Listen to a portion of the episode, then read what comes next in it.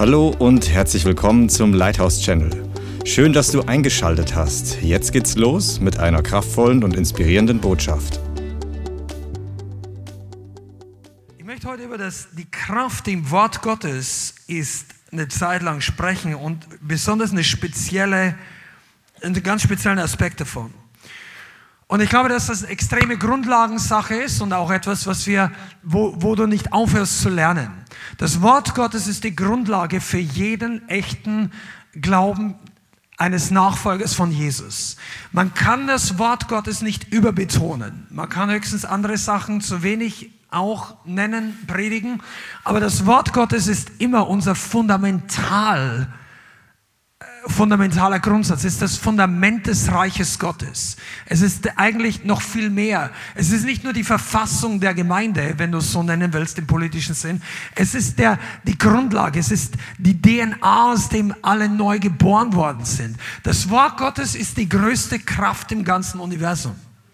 Und die meisten denken das eher so bildhaft, so künstlerisch, ja, ja.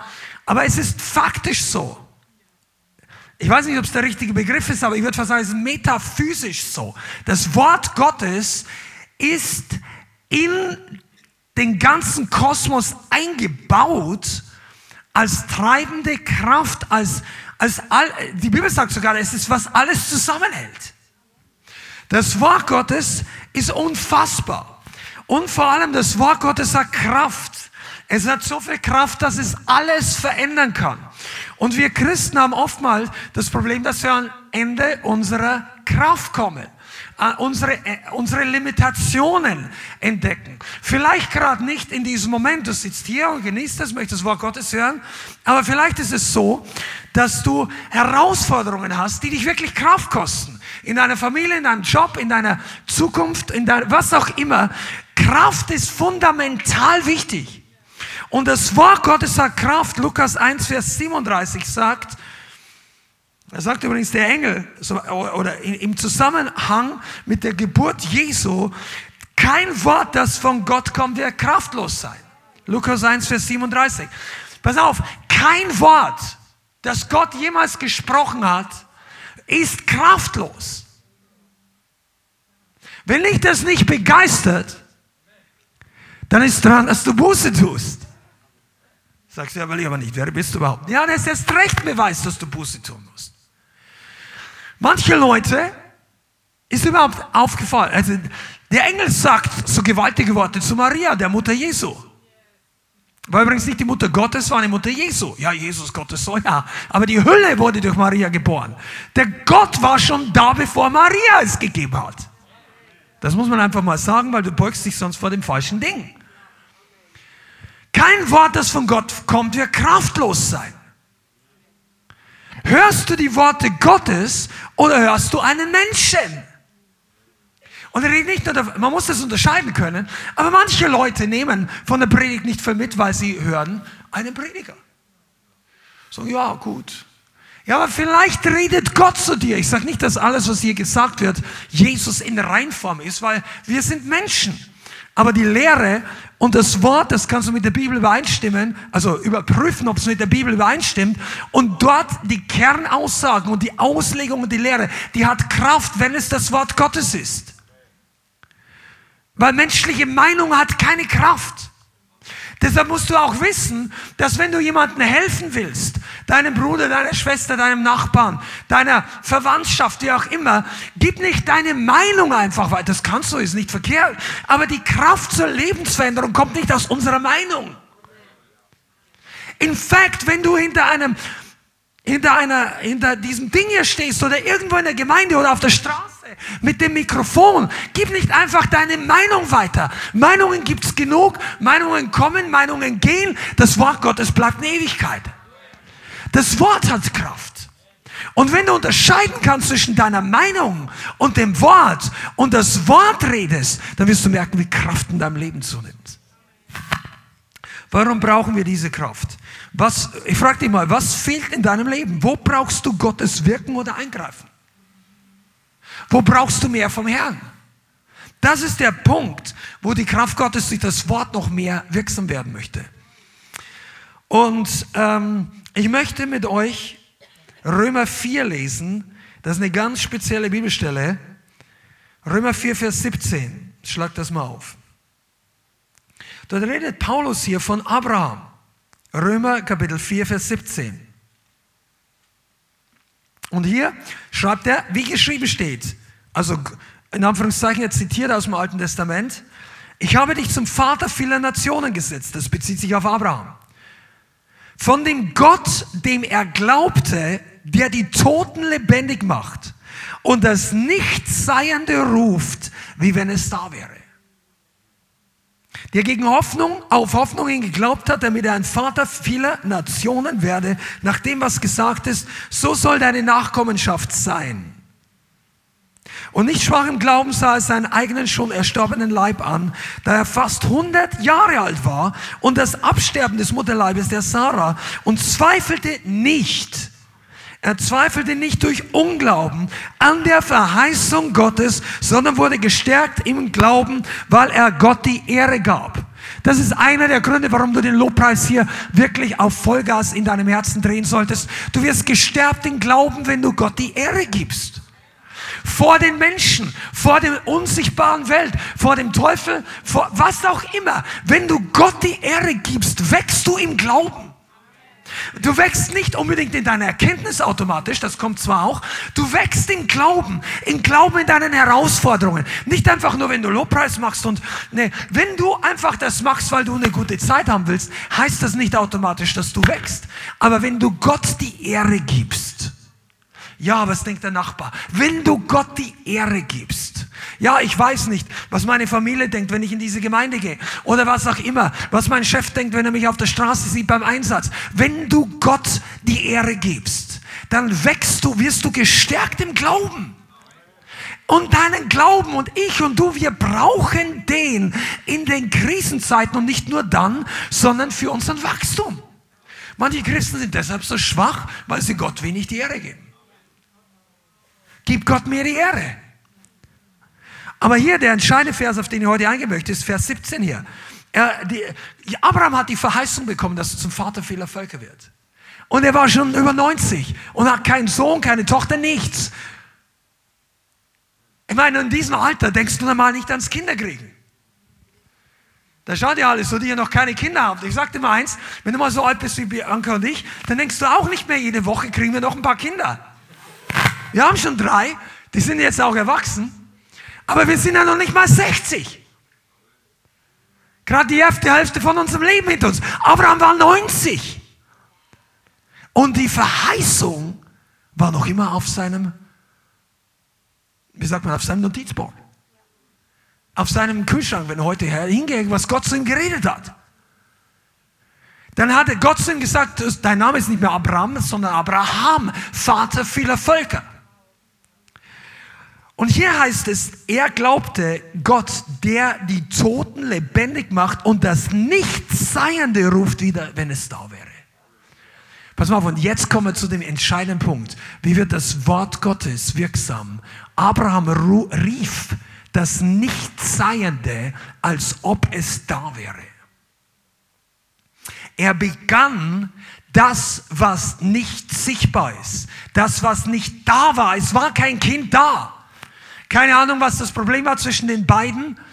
Wenn du die, man weiß es nicht, vielleicht waren beide schon unfruchtbar. Also, ich meine, Sarah und Abraham, beide Elternteile, Mann und Frau. Aber Gott hat das, was, wo nichts war, wo nichts mehr möglich war, hat er das Nichtseiende gerufen. Sag mal, gerufen. Er hat gerufen. Als ob es da wäre. Und das ist ein Geheimnis. Das Wort Gottes entfaltet die Kraft, wenn es jemand redet aus dem Unsichtbaren ins Sichtbare. Mit Unsichtbaren meine ich das, was in der Realität noch nicht sichtbar ist. Ja, Jesus kommt wieder. Kommt er wirklich wieder? Ja, das musst du noch nicht mal weissagen. Er kommt auch ohne deine Weissagung.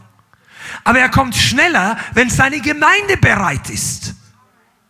Come on. Die Bibel sagt das, nicht wir, nicht, nicht irgendeine Gemeinde, Charismatiker, Leithaus.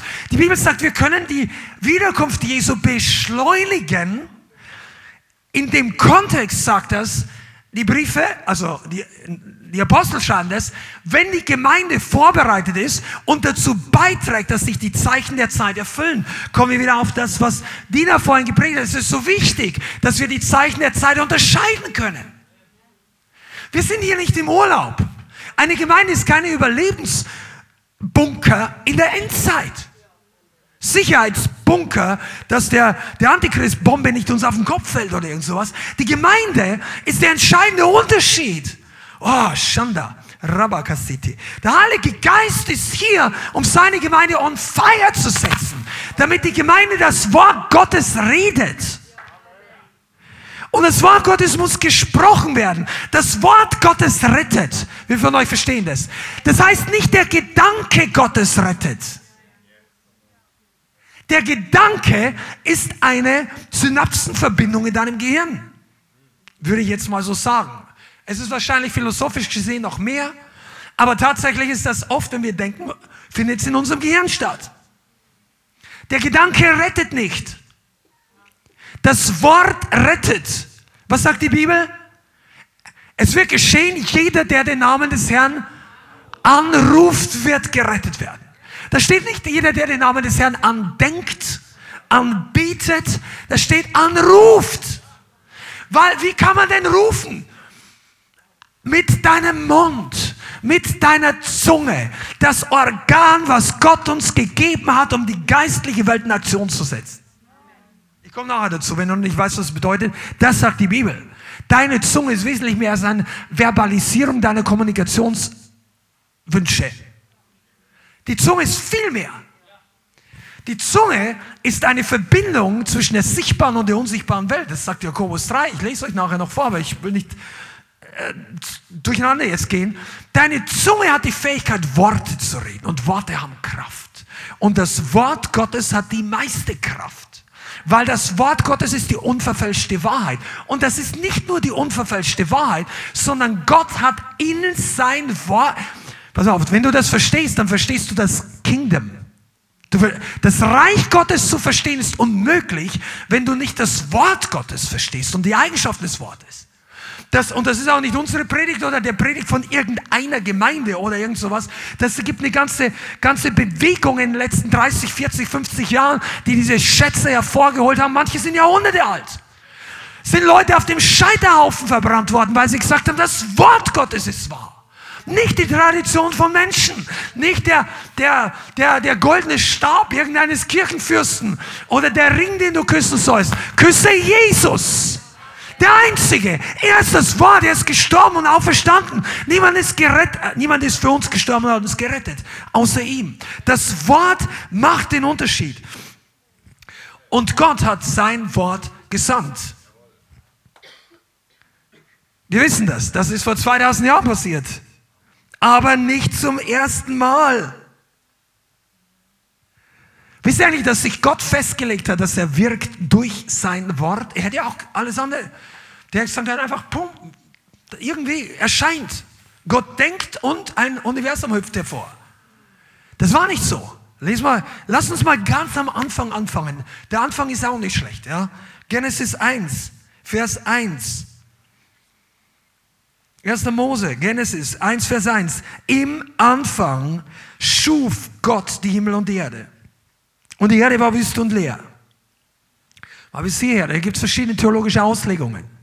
Aber es gibt einige, die davon ausgehen, dass hier eine Abkürzung von Dingen stattfindet, die passiert sind. Die Erde war wüst und leer. An der anderen Stelle steht in der Bibel, dass Gott sie nicht, die Erde nicht als Wüste geschaffen hat, nicht als Chaos. Wüste und leer heißt eigentlich Tohu Wabohu, also ein Durcheinander. Also das ist äh, äh, hebräische äh, Urtextwort. Gott hat eigentlich ursprünglich kein Durcheinander geschaffen. Viele glauben, dass das durch den Fall der Engel, durch Satan, also Luzifer, der zu Satan wurde, ein geistliches und zum Teil natürliches Durcheinander geschehen ist. Egal, ob das zu diesem Zeitpunkt jetzt exakt der Fall war oder nicht, aber Gott wollte Ordnung schaffen. Es am Startpunkt, noch bevor irgendetwas in göttlicher Ordnung war, hat hier Gott und jetzt weiter. Und Finsternis war über der Tiefe, hör genau zu, und der Geist Gottes schwebte über den Wassern. Der Geist Gottes. Jetzt hast du hier schon zwei von den drei, von dreieinigen Gott. Gott schuf Himmel und Erde. Und im Alten Testament an dieser Stelle ist hier der Schöpfer, der Vater, der Allerhöchste. Yahweh, ich bin der ich bin. Der Schöpfer aller Dinge. Er hat geschaffen und der Geist Gottes schwebte über der Erde und der Tiefe. Und Gott sprach Licht. Das steht hier. Das, es werde ist die deutsche Übersetzung. Gott sprach Licht. Und als Gott das erste Mal richtig Ordnung und, und die komplette Schöpfung ins Rollen bringen wollte, da hat er sich entschlossen, er benutzt das Wort. Er benutzt nicht einfach seine Hand, seine Gedanken, seine Engel, die gab es damals schon. Zumindest ein paar Verse später. Aber dieses Prinzip war von Anfang an, dass er sein Wort benutzte. Und Jesus ist das Wort. Das sagt Johannes 1, Vers 1. Am Anfang war das Wort, Johannes 1, Vers 1, und das Wort war bei Gott und das Wort war Gott. Dieses war im Anfang bei Gott alles. Sagen wir alles. Alles wurde durch dasselbe. Und ohne dasselbe, das heißt ohne das Wort, wurde nicht eines, was geworden ist oder geschaffen wurde. Ohne das Wort war nichts geschaffen. Das heißt, die ganze Erde, alle unsere Atome, die ganzen, weil die Leute sagen, ja, ist alles Zufall. Du kannst argumentieren bis zum Umfallen. Die Geist, der Bauplan ist nicht Zufall. Das ist allein schon ein immenser Argument gegen die Zufallstheorie, die manche dann unter dem ganzen Begriff Evolution zusammenfassen, aber da will ich gar nicht reingehen. Aber Information war noch nie Zufall auf der Erde. Ja, was Information? Ich rede nicht von der Tageszeitung. Ein, ein, ein Computer, ein Betriebssystem ist Information. Das ist ein Programm, wie die ganze Hardware und die Software läuft. In deiner DNA ist Information, die komplexer ist als jeder Computer. Deine DNA an, an Speicherfähigkeit ist so viel größer als jede natürliche Speicherkapazität eines einzelnen Computers. Du bist eine hochkomplexe Sache. Aber du bist nicht einfach nur Zufall. Das sind nicht nur die kleinen Zellen und irgendwie hat es sich geflutscht als Fisch und dann lang gesprungen. Äh, vergiss, das ist, das ist Kindergartenmärchen im Vergleich zu der Komplexität, wie der Mensch gebaut ist. Und Information wurde selbst von Historikern noch nie als Zufall bezeichnet. Wenn du die Historiker zu einer unbekannten Felshöhle führst, und die sagen, oh, da waren wir noch nie drinnen. Das sieht aus, wie wenn hier Neandertaler oder alte, 10.000 Jahre alte Menschen. Und wenn an der, an der Wand Schriftzeichen sind, die Informationen beinhalten, kommt niemand auf die Idee zu sagen, das, ist, das hat ein Sandsturm reingeblasen. Shakespeare wurde nicht durch eine Explosion in der Druckerpresse hervorgerufen. Du, vielleicht hast du ein paar interessante Zusammenhänge, aber Dichtung ist kein Zufall. Ah, ich, ich, am Anfang war das Wort und das Wort war bei Gott. Gott hat gesprochen. Und ich, ihr wisst das, aber ich möchte heute auf diese Sache raus. Als Gott sein Wort spricht, ist der Heilige Geist, der über dem ge, geschwebt ist über dem Chaos, hat sich in Bewegung gesetzt.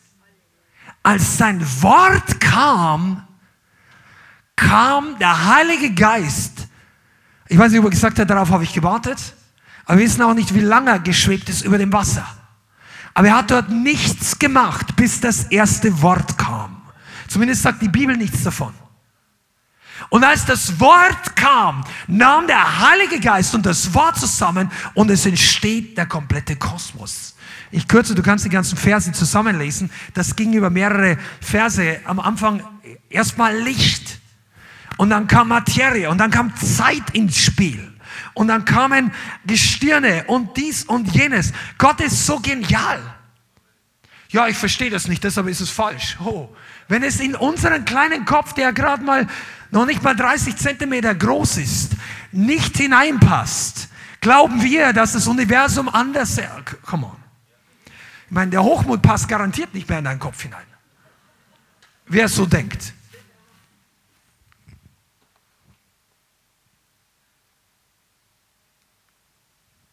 Ich gehe jetzt noch schneller vorwärts, weil ich glaube, hier kommt was Spannendes noch. Amos Kapitel 3, schlag mal das auf. Wir reden über die Kraft im Wort und was das alles mit uns, uns zu tun hat, mit der Gemeinde. Also nicht mehr mit unserer, sondern mit der Gemeinde Jesu. Amos 3, Vers 7. Was auf Gott hat sich erwählt, dass die Dinge, die er wirkt, durch sein Wort hervorkommt. Amos 3, Vers 7. Denn der Herr Yahweh tut nichts, es sei denn, dass es sein Geheimnis seinen Knechten, den Propheten, geoffenbart hat. Der Löwe hat gebrüllt, wer sollte sich nicht fürchten? Der Herr Yahweh hat geredet, wer sollte nicht weissagen? Hier steht, dass Gott nichts tut und diese Ausschließlichkeit, diese absolute Aussage ist gewaltig, wenn du verstehst, wie, wie, wie unfehlbar das Wort Gottes ist. Nichts passiert, außer dass Gott es durch den Geist der Prophetie vorher ankündigt oder freisetzt. Und er sagt dann sogar noch, der Löwe hat gebrüllt, wer sollte sich nicht fürchten? Der Herr hat geredet, wer weiß, sagt er nicht. Wenn du schon mal in einem Zoo warst, wo Löwen brüllen, wir als Kinder waren damals in Nürnberg, ich find, fand dann immer noch einen sehr schönen Zoo, weil das war so eine Art ähm, ich habe schon mal erzählt darüber. Das war so ein, ich glaube, es ist ein alter Steinbruch oder so. Und da ist für die, für die flache Geografie der Stadt ziemlich viel auf und ab in dem Zoo.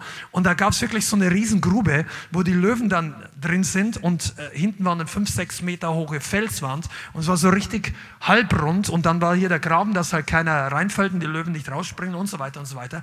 Aber die Löwen, wenn gebrüllt haben, das war fast so wie eine Echokammer also was weiß ich, 50 Meter breit. Und der Sound, der war so unfassbar.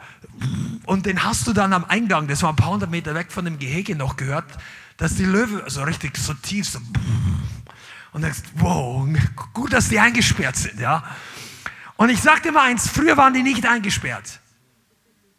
Und als ein Löwe aufge, irgendwo, wenn du über den, da, jemand sagt, hey, im Dorf, da kommt ein Löwe da hinten, dann die Leute laufen.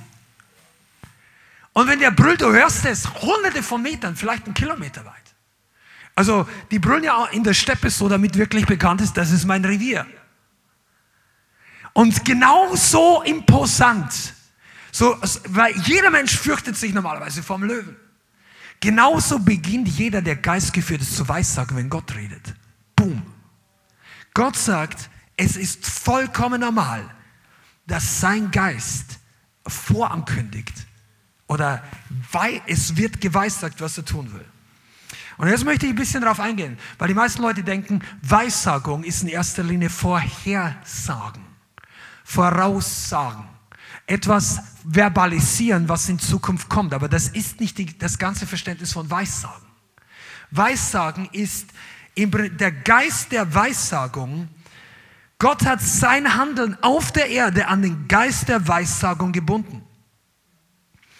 Er offenbart seinen Willen, damit wir oder seine Diener, seine Gemeinde, seine Propheten, diejenigen, die vom Geist Gottes geführt sind, es aussprechen, damit er es zustande bringen kann. Denk mal ein paar Sätze weiter. Was wünschst du dir, dass in deinem Leben passiert? was mit dem Wort Gottes übereinstimmt. Wer weiß, sagt das? Wer redet? Wer setzt das frei? Gott tut nichts, es sei denn, dass er durch seinen Geist es vorher den Propheten geoffenbart hat. Du musst jetzt nicht glauben, dass jeder ein Prophet ist, das wäre auch falsch, aber der Geist der Weissagung ist verfügbar für alle Christen. Genauso wie der Geist des Glaubens und der Geist der Furcht des Herrn.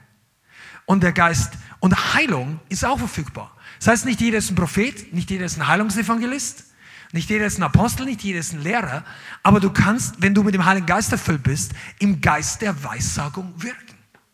Das heißt nicht, dass alles, was du sagst, richtig ist. Man muss es lernen, man muss Unterscheidung lernen. Aber wenn wir, ich komme nachher noch über Weissagung, das heißt nicht, wir weissagen irgendwas und dann passiert irgendwas, sondern wir reden hier vom Wort Gottes. Aber das Wort Gottes muss auch über deinen und mein Leben, über die Gemeinde, über Deutschland, es muss, es braucht jemand, der es weiß sagt, der es ausspricht. Johannes 3, Vers 3 sagt, wir haben es vorhin ja gelesen, alles wurde durch dasselbe, das Wort. Und ohne dasselbe wurde auch nicht eines, das geworden ist. Das heißt also, Gott hat sich vorherbestimmt, dass jemand das Wort über deinem Leben sprechen soll.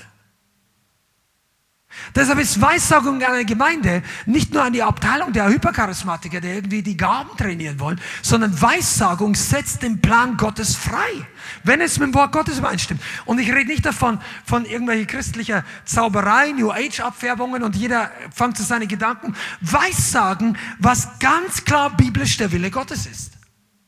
Aber nicht einfach so, ach ja, wäre schön, wenn. Nein, Gott möchte dich gebrauchen um die Dinge Gottes freizusetzen.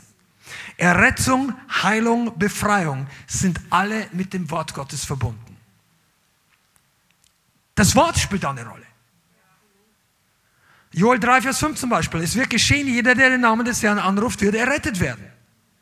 Da kommt das Wort und wird sogar aktiv, weil derjenige, der gerettet werden will, ruft den Namen des Herrn an wenn du überhaupt keine Erkenntnis hast, aber du hast eine, eine Initialzündung vom Heiligen Geist und du bist in einer Notsituation, aber du rufst den Namen Jesus an, dann wird der Name Jesus oder Jesus durch seinen Namen dich retten, wenn die anderen Faktoren auch mit übereinstimmen.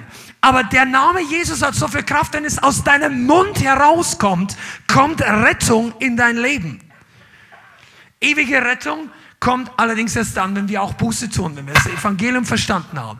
Aber trotzdem heißt das auch, ich glaube hundertprozentig, dass wenn jemand Jesus anruft in der Not, dann kommt Gott und rettet ihn und hilft ihm aus dieser Not. Und wenn er das Evangelium dann nicht ganz verstanden hat, dann wird ihm Gott nachher das Evangelium zeigen, dass er ihn auch anrufen kann für die ewige Rettung. Aber keiner, der zu Gott wirklich ruft und ehrlich und offen ist, und ich nicht zu jedem Gott, sondern zu dem Vater von Jesus Christus durch die Tür des Namens Jesus. Gott lässt ihn nicht im Stich. Niemand wird zu Schanden. Zu Schanden wird der, der mir die Treue bricht, sagt die Psalmschreiber. Das, ja, warum, warum gehen so viele Leute verloren? Ja, du weißt ja gar nicht, wie viele Leute gerettet werden. Die Leute geben immer Gott alle möglichen, äh, die, die Verantwortung für alles Not in der Welt. Ich kann das spätestens seitdem es Internet und YouTube gibt überhaupt nicht mehr nachvollziehen. Ja, warum lässt Gott das so? Warum lässt Gott das so? Da gibt es ja Filme in YouTube, da heißt es, wie heißen die Dinger? Also so ungefähr, also fast Katastrophe. Oder, oder wo Clips zusammengeschnitten werden, wo Leute beinahe ums Leben kommen oder also, wo ich mir denke, manche Sachen, ich will gar nicht hinschauen. Der fährt mit seinem Skateboard die Einfahrt runter, rutscht aus, fährt auf die Straße zu, rutscht unter einen Pickup-Truck durch. Während der drüber fährt, kommt auf der anderen Seite raus. Sag, warum lässt Gott das zu? Na, den hat er, der hat er nicht zugelassen. Teufel wollte den platt machen. Der kam auf der anderen Seite raus. Und wenn du überlegst, was alles passiert, was Gott nicht zulässt, Oh, eines der erst im Himmel werden wir sehen, was alles wirklich passiert ist. Die, die Statistik der nicht christlichen Psychologen sagt, dass nur einer von zehn Selbstmordversuchen gelingt. Gott lässt neunmal nicht zu, dass er umkommt. Wow. Wer den Namen des Herrn anruft, wird errettet werden. Heilung ist auch verbunden mit seinem Wort. Psalm 107, Vers 20. Er sandte sein Wort und halte sie. Er sandte sein Wort. Nicht er sandte den Prediger. Auch okay. Nicht er sandte den Heiler. Jesus ist der Heiler. Gott ist unser Heiler. Er ist Yahweh Rapha. Er sandte das Wort. Wie viel kooperierst du mit dem Wort? Befreiung hat auch mit dem Wort zu tun. Matthäus 8, Vers 16. Als es aber Abend geworden war, Matthäus 8, Vers 16. Als es Abend geworden war, brachten sie viele Besessene zu ihm und er trieb die Geister aus mit seinem Wort und halte alle Leidende. Das Wort Gottes ist so zentral, also du kannst dich eigentlich gar nicht richtig begeistern genug über diese Sache. Jesus hat fast alle Wunder oder sehr, sehr viele Wunder durch das Reden seines Mundes und durch das Kombination mit seinem Wort getan. Steh auf und sei geheilt. Nicht nur Jesus, auch die Jünger dann. Fahre aus, hat er zu den Dämonen gesagt. Zu dem einen, der taub war, hefferte, also das, das hebräische Wort heißt, öffne dich. Ohren gehen auf. Der hat einen Befehl erteilt aus seinem Mund. Zu anderen hat er gesagt, also zehn Aussätzige, geh hin und zeigt euch den Priestern. Das war ein konkreter Auftrag, den sie tun mussten. Jeder, der hinging zum Priester, wurde geheilt. Ja, warum sollen die zum Priester laufen? Weil es damals nach Moses so angeordnet war, dass wenn Aussätzige geheilt wurden, dann konnten sie nicht einfach wieder ins Geschäft zurückgehen. Die mussten beim Priester quasi eine, er musste bezeugen, dass der Aussatz weg ist und dann hat er sie mit einer geistlichen Handlung sozusagen nach dem Alten Testament gereinigt und dann konnten sie wieder normal zu den Leuten gehen. Das heißt also, Jesus hat den Auftrag gegeben, diejenigen, die hingegingen, als sie gingen, wurden sie geheilt. Und das ist auch der Grund, warum manche, manche ihre Heilung verpassen. Gott sagt ihnen was und sagt, ja, ich spüre nichts. Ja, und dann gehen sie drei Schritte, ja, ich bin nicht geheilt. Die mussten zum Priester. Wo ist denn Priester? In Jerusalem. Das war eine, das war eine Wegstrecke, das war vielleicht eine, das war eine Wanderung. Vielleicht sind die ersten drei, Meter, drei Kilometer nicht geheilt worden. Ja, sollen wir weitergehen? Ja, ja, weiß ich nicht. Ja, der Rabbi hat es doch gesagt, ja, ja, dann gehen wir mal. Und so weiter. Und auf dem Weg wurden sie geheilt. Vielleicht sagt der Herr, du sollst am Sonntag in die Gemeinde kommen, wo du dich schlecht fühlst. Sagt er, ich werde dich berühren. Du gehst hin und fühlst dich immer noch total schlecht. Aber wenn du dran bleibst, wenn du das Wort Gottes, oh, oder was hat er sonst noch? Ja, lass dein Netz auf der anderen Seite vom Boot runter. Das, ja, Meister, wir haben die ganze Nacht nichts gefangen. Aber auf dein Wort hin fahren wir nochmal raus. Siehst du, das ist der Grund, warum Petrus schließlich äh, Simon zum Petrus wurde. Der hat zwar argumentiert, sein Mund war schnell, hey, das funktioniert. Ah. Okay, wenn du sagst, machen wir es. Petrus hat oft mittendrin in seinem Reden erkannt, dass es vielleicht besser ist, wenn er jetzt die Kurve kriegt und im Glauben weiterredet. Aber Petrus war einfach, der war unverfälscht. Also in den meisten Fällen. Dann kommt die andere Geschichte, die einige von uns als Gläubige auch nicht genau wissen. Herr, wenn du willst, kannst du mich reinigen. Wenn du willst, kannst du mich heilen. Herr, wenn du willst, was ist die Antwort von Jesus darauf? Ich will, sei gereinigt. Ich will ist das Wort Gottes für diese Person. Ganz zu schweigen von dem Komm. Die deutschen vier Buchstaben, die Jesus redet, als sie im Sturm waren. Und Petrus wieder mal, Herr, wenn du es bist, aber ich fühle mir, übers Wasser zu dir zu kommen. Ich weiß nicht, ob er wirklich das Ganze durchgedacht hat, was er da sagt. Aber bevor er zum Ende denkt, sagt Jesus, komm. Und Jesus macht das Legendäre. Äh, äh, Petrus steigt aus dem Boot aus. Und er geht auf dem Wort, nicht auf dem Wasser. Also er geht auch auf dem Wasser. Aber tragen, es trägt ihn nicht das Wasser, sondern das Wort. Das Wort hat Power ohne Ende. Wenn das Wort mit dem Geist des Glaubens zusammenkommt, entfaltet es Kraft, die vollkommen über unser Verständnis hinausgeht. Und deshalb ist es wichtig, dass ich glaube, dass wir als Gemeinde und du für deine eigene Person nicht nur das Wort kennen, nicht nur die Verheißungen kennen, weil wir, wir wollen ja nicht unseren eigenen Willen irgendwie weissagen, in die Welt setzen, beten. Wir wollen ja den Plan Gottes erfüllen. Ich gehe davon aus, oder? Seid ihr das auch? Du möchtest, dass Gottes Willen in deinem Leben zustande kommt. Wieder, das passiert aber nicht einfach so. Einige von euch seid reifer geworden. Wisst ihr, wenn, wenn du neu zu Jesus kommst, du hast wenig Ahnung. Gott hat total viel Gnade. Gott wird einfach über diese Dinge hinwegsehen, die du noch nicht weißt. Und er, er, er gibt dir Gnade und er gibt dir göttliche Führung und deine Gebete und so weiter. Aber mit der Zeit lehrt er dich. Er bringt dir Dinge bei.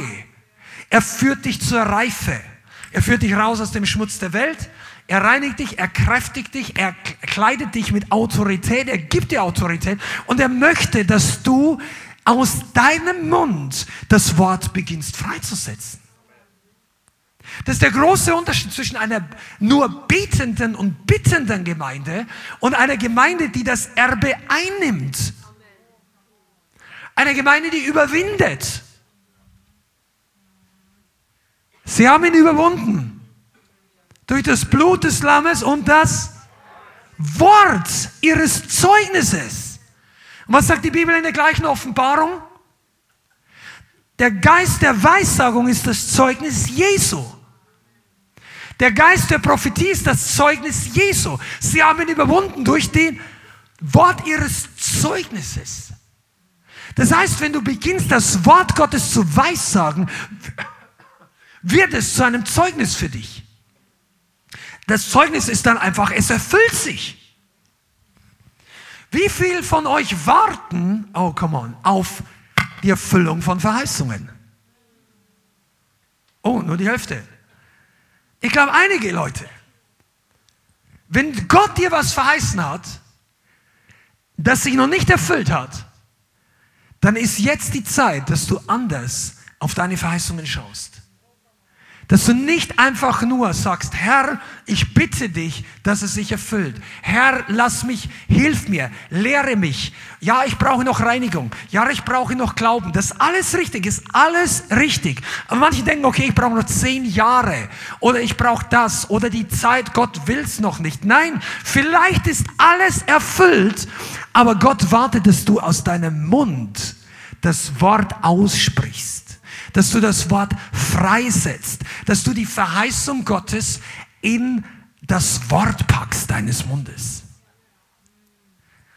Am Anfang war auch nicht, ja, ich weiß nicht, da ist ja nichts da, ich sehe nichts. Du, weniger als nichts war im ersten Buch Mose auch nicht. Da war noch weniger da. Du hast zumindest schon mal die Bibel. Du hast schon mal jemanden, der es erlebt hat. Du hast das Wort Gottes in, lesbarer, hörbarer, was auch immer für Formen es im 21. Jahrhundert gibt. Das Wort Gottes ist da. Und du hast sogar Leute, wenn du genau hinschaust, Millionen von Christen, die bereits Zeugnis geben können, dass es funktioniert, dass es sich erfüllt, dass Gott heute noch Wunder tut, dass noch immer gerettet wird, wer ihn anruft. Ja, aber wie, wie, wie, wie soll ich das jetzt praktisch machen? Pass auf, du musst lernen, mit dem Wort Gottes aktiv zu arbeiten. Das ist jetzt praktisches Training, ein Stück weiter. Viele von euch, ihr wartet einfach nur. Ihr wartet darauf, dass der Job besser wird. Ihr wartet vielleicht, dass die Gelegenheit kommt. Vielleicht wartet ihr einfach auf den Partner. Warten alleine wird die Verheißung nicht bringen. Du musst und einfach nur reindrängen und das kann sein, dass dich auch in die falsche Situation bringt. Aber du hast die Möglichkeit, das Wort Gottes freizusetzen, mit dem Geist der Weissagung. Damit du genau noch, für alle, die das vielleicht nicht kennen, ich habe es vorhin erwähnt, ich möchte euch einfach als Grundlage nochmal die Jakobus-Stelle vorlesen, Jakobus Kapitel 3. Das ist die Stelle, wo es über die Macht und die Kraft in unserer Zunge geht. Jakobus Kapitel 3, ab Vers 4. Und hier lehrt Jakobus eigentlich über die Tatsache, dass wir nicht Negatives und Positives reden sollen, nicht Schlechtes und Gutes. Und er in dieser Art der, der Lehre seiner Gemeinde gegenüber beschreibt er die Kraft und die Wirksamkeit unserer Zunge. Vers 4. Siehe auch die Schiffe, die so groß und von heftigen Winden getrieben sind, werden durch ein sehr kleines Steuerruder gelenkt, wohin das Trachten des Steuermanns will. So oder genau so ist auch die Zunge. Ein kleines Glied rühmt sich große Dinge. Siehe, welch kleines Feuer, welchen großen Wald zündet es an. Auch die Zunge ist ein Feuer. Als die Welt der Ungerechtigkeit erweist sich die Zunge unter unseren Gliedern. Als diejenige, die den ganzen Leib befleckt und den Lauf des Daseins, in der Elberfelder heißt es, entzündet und von der Hölle entzündet wird. Und hier ermahnt Jakobus uns weiter, dass wir nicht Unsinn reden, dass wir nicht Bosheit reden. Und er vergleicht die Zunge sogar wie in der Welt, also als eine Welt der Ungerechtigkeit. Und wenn du mal genau hinschaust, die fast jede Sünde beginnt irgendwie in irgendeiner Dimension mit negativem Reden oder mit dem Ausspruch, ich möchte das, oder man flucht einer Situation. Fluch heißt nicht einfach nur irgendein Schimpfwort, sondern einfach einen negativen Ausspruch. Die Zunge steuert unser Leben wie ein großes Schiff durch ein kleines Steuerrad gesteuert wird. Das sagt die Bibel. Deine Zunge hat mehr Einfluss über dein Leben als deine Füße, deine Hände und dein Kopf zusammen. Also Kopf im Sinne, dein, dein Denken meine ich. Deine Zunge steuert dich in den Himmel oder in die Hölle. Das sagt die Bibel. Wer den Namen des Herrn anruft mit der Zunge, im Herzen wird geglaubt, mit dem Mund wird bekannt zum Heil. Jesus sagt auf der anderen Seite, ich sage euch, dass der Mensch von jedem unnützen Wort Rechenschaft ablegen wird am Ende. Und er sagt, aus deinen Worten wirst du gerechtfertigt und aus deinen Worten wirst du verdammt werden. Unsere Worte sind extrem wichtig. Und dieses Lenken unseres Lebens, weißt du, manche von euch, oder vielleicht, wenn du online zuschaust, viele von, wenn man unwissend ist, und man beschwert sich manchmal, warum sieht mein Leben so aus? Warum musste ich da und da durchgehen? Wenn man ehrlich genug ist und Offenbarung hat, findet man oftmals Momente, wo man sich durch das Reden seines eigenen Mundes in diese Situation hinein manövriert hat, hineingebracht hat. Wenn du die ganze Zeit über deine Arbeit negativ redest, vielleicht weil wirklich Dinge negativ vorfallen, vielleicht tun die Leute dir Unrecht, aber wenn du negativ redest über deinen Chef und wenn er reinkommt, dann haltst den Mund und tust, als ob du arbeitest oder du arbeitest wirklich, aber das ist, das ist nicht aufrichtig und das, ist, das setzt keinen Segen frei. Und du wunderst dich, dass dir die Arbeit keinen Spaß macht. Ja, ich gehe ganz ungern in die Arbeit. Ja, red halt nicht dauernd so negativ. Ich sage nicht, dass durch jede Arbeit besser wird, aber wenn du mit deinem Mund was Negatives festsetzt, dann steuerst du zusätzlich noch in die falsche Richtung. Die ganze Bibel ist von diesem Prinzip voll. Überleg doch mal, die große Heldengeschichte des Auszuges des Volkes Gottes aus Ägypten. Die erste große, oder nicht die erste, aber eine der größten Rettungsaktionen im Alten Testament. Zahlmäßig wahrscheinlich die größte bis dahin. Und dann kommen die Leute alle raus. Sie sehen mächtige Zeichen und Wunder. Ganzes Meer teilt sich. Feuerflammen. Die Ägypter werden verschlungen. Feuersäule bei Nacht, Wolkensäule am Tag, Schatten vor der Hitze, Licht in der Nacht, Wasser aus dem Fels. Wunder über Wunder. Das ist besser als der beste Film. Und die Leute murren reden negativ. Oh Mose, willst du uns umbringen? Ich denke mir manchmal, und das ist übrigens die gleiche Haltung, die ich vorhin zitiert habe, über die, wo die Wunder am größten sind, ist die Verantwortung am größten. Wo Jesus dann sagt, weil ihr so viel Wunder gesehen habt, Kapernaums, Bethsaida, Tyrus und sie, er sagt, Sodom und Gomorra wird es erträglicher gehen als diesen Leuten. Du denkst ja an Sodom, da war die Sünde groß. Jesus sagt, in Kapernaum. Weil die haben gesehen die Ehrlichkeit des Sohnes Gottes. Die ganze Perversion in Sodom hat nicht Jesus gesehen. Und deshalb ist es so wichtig, was wir reden. Ich möchte dir eins mal was sagen. Wenn du nicht verstehst, vielleicht schaust du online zu und es betrifft dich. Vielleicht bist du in diesem Raum. Wenn du nicht verstehst, was im Geist vor sich geht und eine Bewegung Gottes, die man im Verstand nicht ganz nach und ich, das stört dich oder die Kleidung oder die Art oder die Lautstärke ist zu laut oder zu leise oder der dreht sich zu viel, der dreht sich zu wenig, die sind, was auch immer. Sei vorsichtig, was aus deinem Mund herauskommt. Und ich sage das als jemand, der früher wirklich sarkastisch drauf war. Da warten die Kritiker ja immer, dass man irgendwas sagt, was man früher verkehrt gemacht hat. Aber da, da spotten nur die Leute drüber, die sich in der Zwischenzeit nie geändert haben. Weil jemand, der sich selber ändert, der freut sich, dass er heute anders wie früher ist. Also als, als Ungläubiger war ich so drauf. Und dann ha, habe ich mich bekehrt. Und nicht erst jetzt, sondern damals, als ich mich bekehrt habe. Die Leute, also gibt nicht mehr viel, die damals mit dem Jugendkreis war. Ich sage eigentlich nur eine Person hier, die habe ich dann geheiratet. Nein, aber ohne Witz, also wir waren, als ich damals in den Hauskreis ging, ich war einfach so, ich habe überhaupt nichts mehr geredet, weil mir plötzlich aufgegangen, wie viel Dreck du eigentlich die ganze Zeit vorher geredet hast. Und dann habe ich fast nichts mehr gesagt. Dann haben die Leute alle angeschaut, uh, der redet aber wenig. Und so, und dann, wenn ich was gesagt habe, was auch immer. Aber was ich dir sagen will, ist, das Wort unseres Mundes hat Kraft.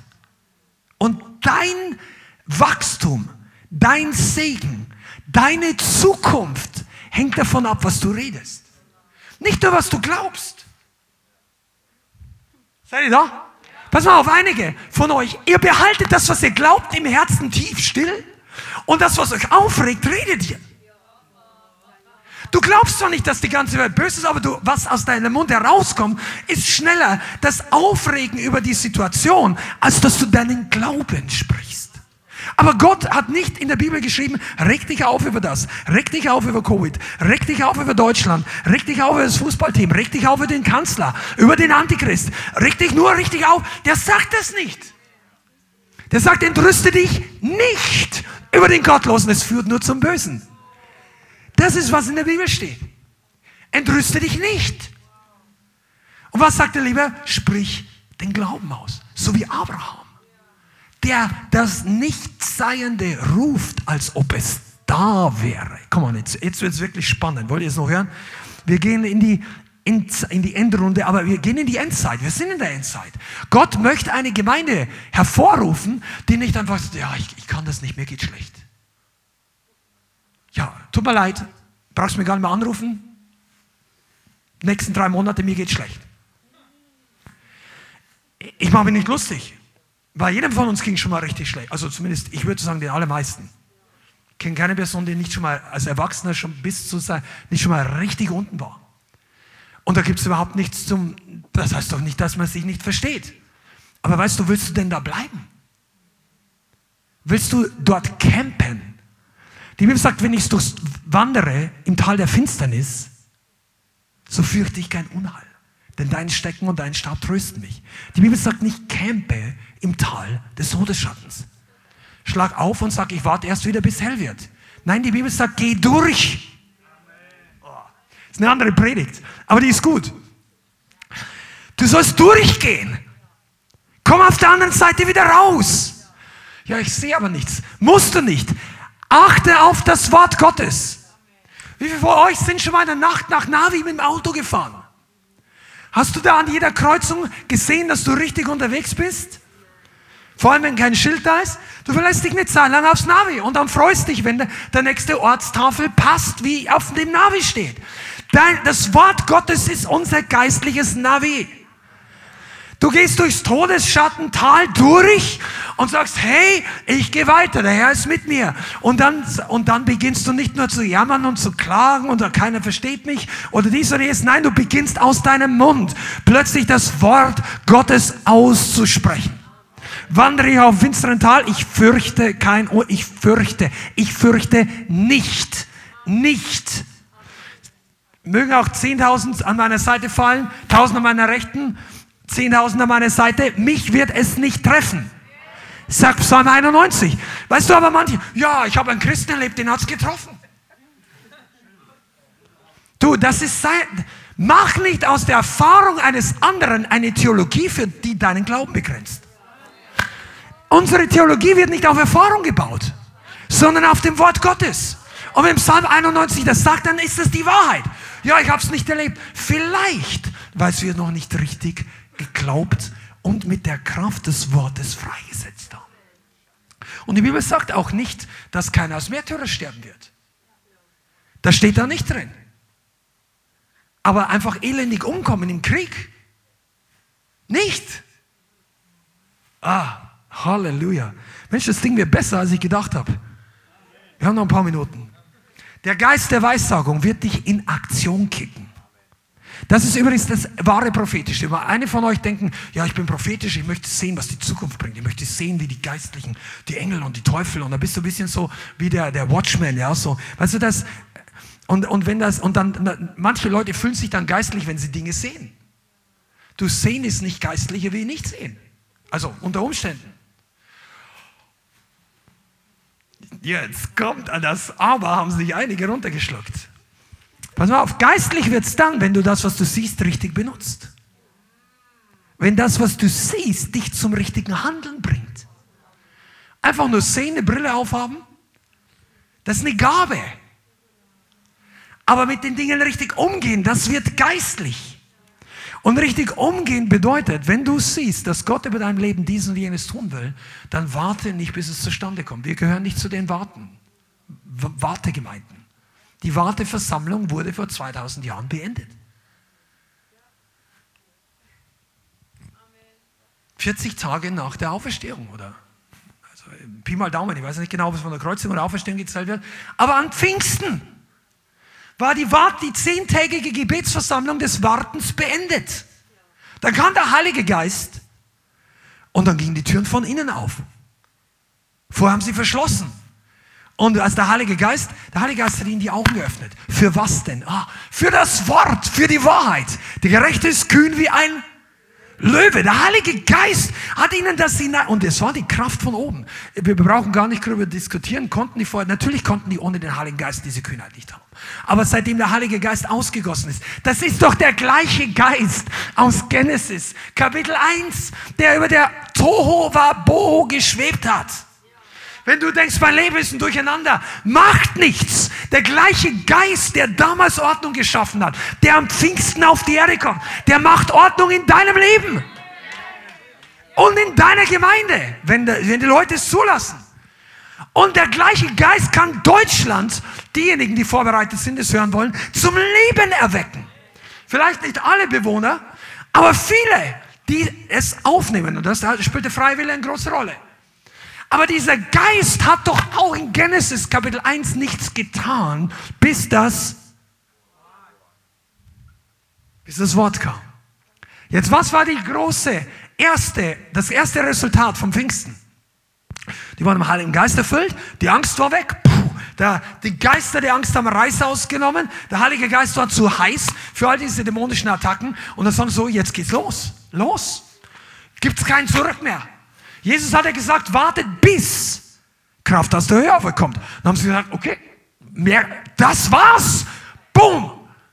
Und dann plötzlich kam das Wort durch Petrus in einer Sprache und in zwei und in drei und ich weiß nicht wie viel, 20, 30, in allen Sprachen, die die damals hören mussten. Die haben in Zungen geredet und gepredigt, aber auch in verständlichen Sprachen. Und dann plötzlich haben die Leute das gehört. Und das Wort und der Geist haben in, an einem Tag 3000 Leute lebendig gemacht, aus den Toten herausgeführt. Jetzt möchte ich dir mal sagen, dass der gleiche Geist, der in deinem Leben revolutionär wirken kann. Und der Geist Gottes wartet auch in deinem Leben, dass jemand das Wort Gottes spricht. Das, das ist so fundamental. Deshalb gibt es manchmal diese Versammlungen oder wir Weissagen hier vorne manchmal jemand über einzelnen Leuten. Weil das Wort Gottes im Herzen dieser Leute, sich mit, wenn es sich mit Glauben verbindet, über dem Leben beginnt schöpferische Kraft hervorzubringen und die Dinge, die, die, die Bestimmung freizusetzen, in Existenz zu rufen.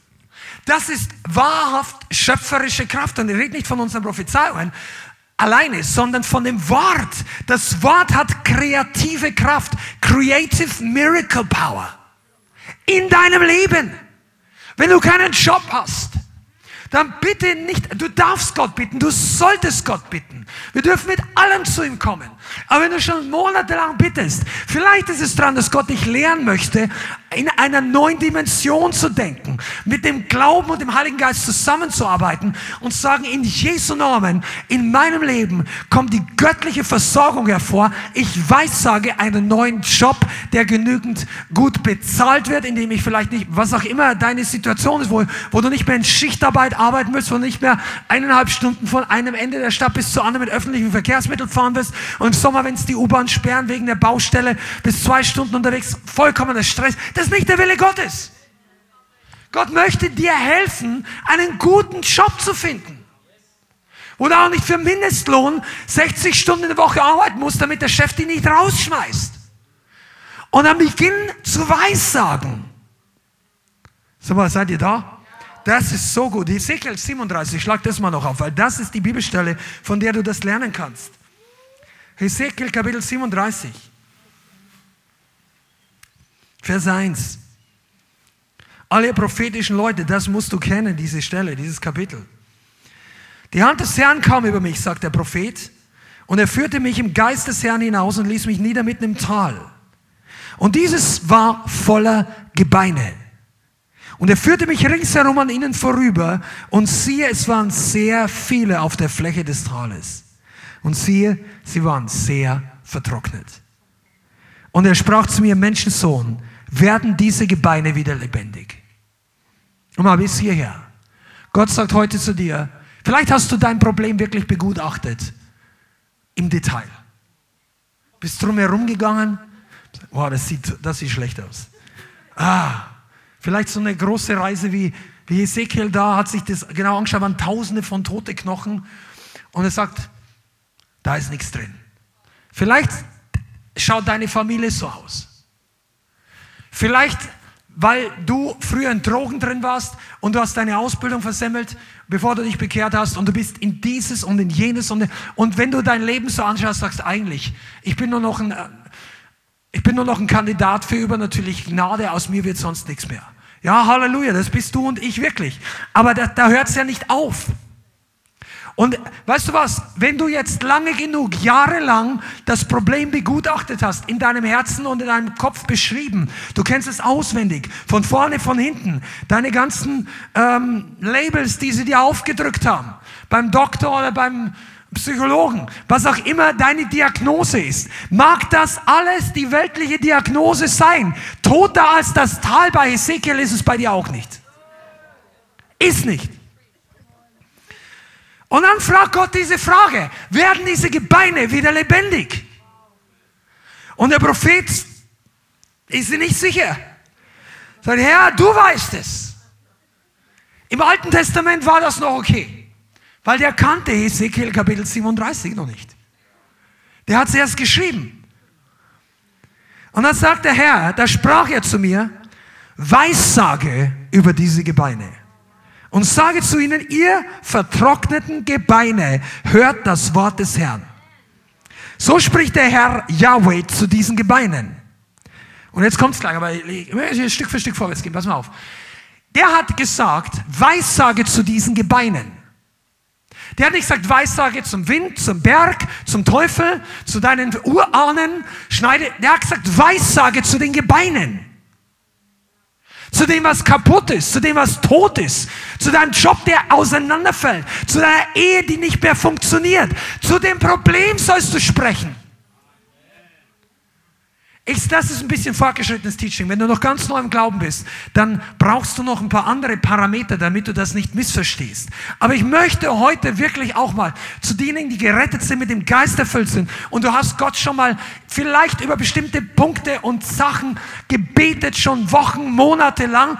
Aber die Bibel sagt nun mal an der Stelle nicht, du sollst mit Gott über das Problem sprechen, sondern du sollst zum Problem mit dem Wort Gottes sprechen. Und das ist nicht nur Altes Testament.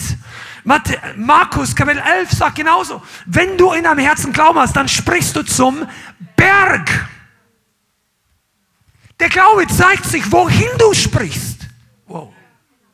Nicht nur, ob du sprichst und was du sprichst, sondern wo sprichst du hin? Vielleicht haben manche von euch, ich rede jetzt mal ganz offen und ehrlich, vielleicht mögen manche sich selber nicht richtig. Schaust dich in der Früh im Spiegel an, denkst, ja, ich weiß schon, richtig hässlich bin ich nicht, ich kenne das Wort Gottes, aber so richtig zufrieden bin ich mit mir auch nicht. oh, das ist bei einigen eingeschlagen. Gell?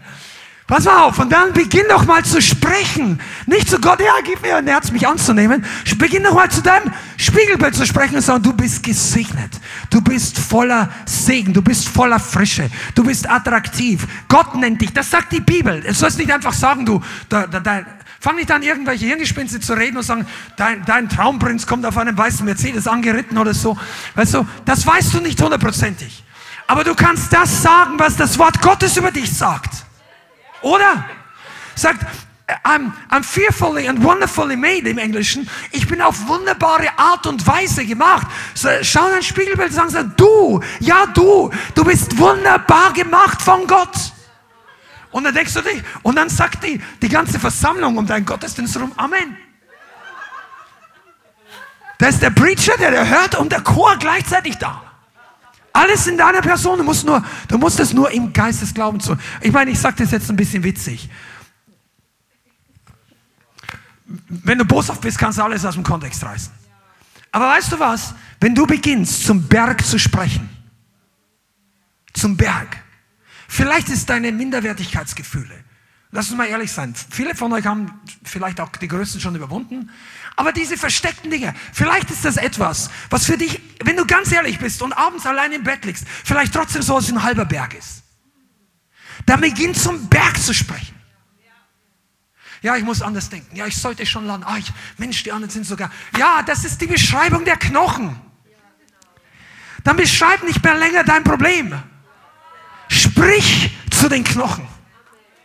Come on. Weissage. Der Herr tut nichts. Oh. Es sei denn, dass jemand Weissagt. Weissagen bedeutet nicht, dass neue Information kommt. Weissagen bedeutet das von Ezekiel 37. Dass jemand die Kraft des Wortes freisetzt. Wenn ihr Probleme in eurer Familie habt, oder so. Beginne zu der Sache zu weissagen. Geh in den Wald, geh auf die Toilette, setz dich in ein Auto, wo du alleine bist. Du musst es nicht an die große Glocke hängen. Aber beginne einfach das Wort Gottes. Ich und mein Haus wird gerettet werden. In Jesus, ich weissage das. Ich setze das frei. Ich setze über meine Kinder ein gehorsames Herz frei. Weil das Erbe der Gerechten, also du kannst das in Anspruch nehmen. Und wenn du das tust, du übernimmst Verantwortung für dein Problem. Boah, das ist eine Predigt für sich ganz alleine. Manche Leute setzen sich hin und sagen, Gott, hilf mir. Und ich möchte mir jetzt nicht lustig machen, aber so ungefähr, die geben durch den Hilferuf die Verantwortung zur Veränderung an Gott ab. Und Gott sagt, du, ich gebe dir heute alles, was du brauchst. Ich sage, Herr, hilf mir. Ich will Hilfe. Gott sagt, hier hast du alles. Hilf mir. Gott sagt, benutze, was ich dir gegeben habe. Ah, ich glaube nicht. Und das ist der Punkt wo Jesus Glaube und Unglaube. Kennt, kennt ihr das Gleichnis von dem einen Knecht, der selbst mit dem einen Talent nichts gemacht hat? Und dann sagt er am Ende, du böser und fauler Knecht. Denn ich habe dir das gegeben. Du hättest es den, den, er ist auf die Bank getragen, hätte automatisch mindestens eine Kleinigkeit gebracht. Aber wenn du das Wort Gottes hörst und kennst und du benutzt es nicht, dann wird es irgendwann der Mangel der sich weiter ausbreitet, deine Verantwortung sein. Vielleicht hast du es bis heute nicht richtig gewusst oder in der Vergangenheit nicht. Aber wenn du der Heilige Geist dir die Augen öffnet, dann kommt die Verantwortung, damit was zu tun. Und deshalb ist auch Mangel nie eine ultimative Ausrede, Gott nicht zu gehorchen. Deshalb ist Schwachheit nie eine ultimative Ausrede, Gott nicht zu gehorchen. Das ist, das ist eine Sache, die musst du einfach mit dem Geist Gottes einsacken lassen. Es gibt Momente, wo schwach, wo Gott also übersieht Dinge in unserem Leben. Also er sieht darüber hinweg, weil er weiß, das ist jetzt nicht unser Level. Das können wir, das haben wir noch nicht verstanden. Das ist über unserem Glaubenslevel. Aber wenn du bestimmte Dinge verstehst, bestimmte Dinge erkannt hast, Gott erwartet von uns Kooperation mit seinem Heiligen Geist. Er erwartet, dass wir auf seine gute Botschaft mit Glauben reagieren. Er erwartet, dass wir das Wort wie in Ezekiel 37 sprechen und er heißt es dann hier und er macht das im Detail. Ich bringe Odem. Odem heißt übrigens Atem, Lebensatem, Geist. Das gleiche Wort. Im Hebräisch Ruach, im Griechischen Pneuma. Das ist in beiden Sprachen die gleiche Bedeutung mit Geist, Wind, Odem, Lebensodem, Lebensgeist.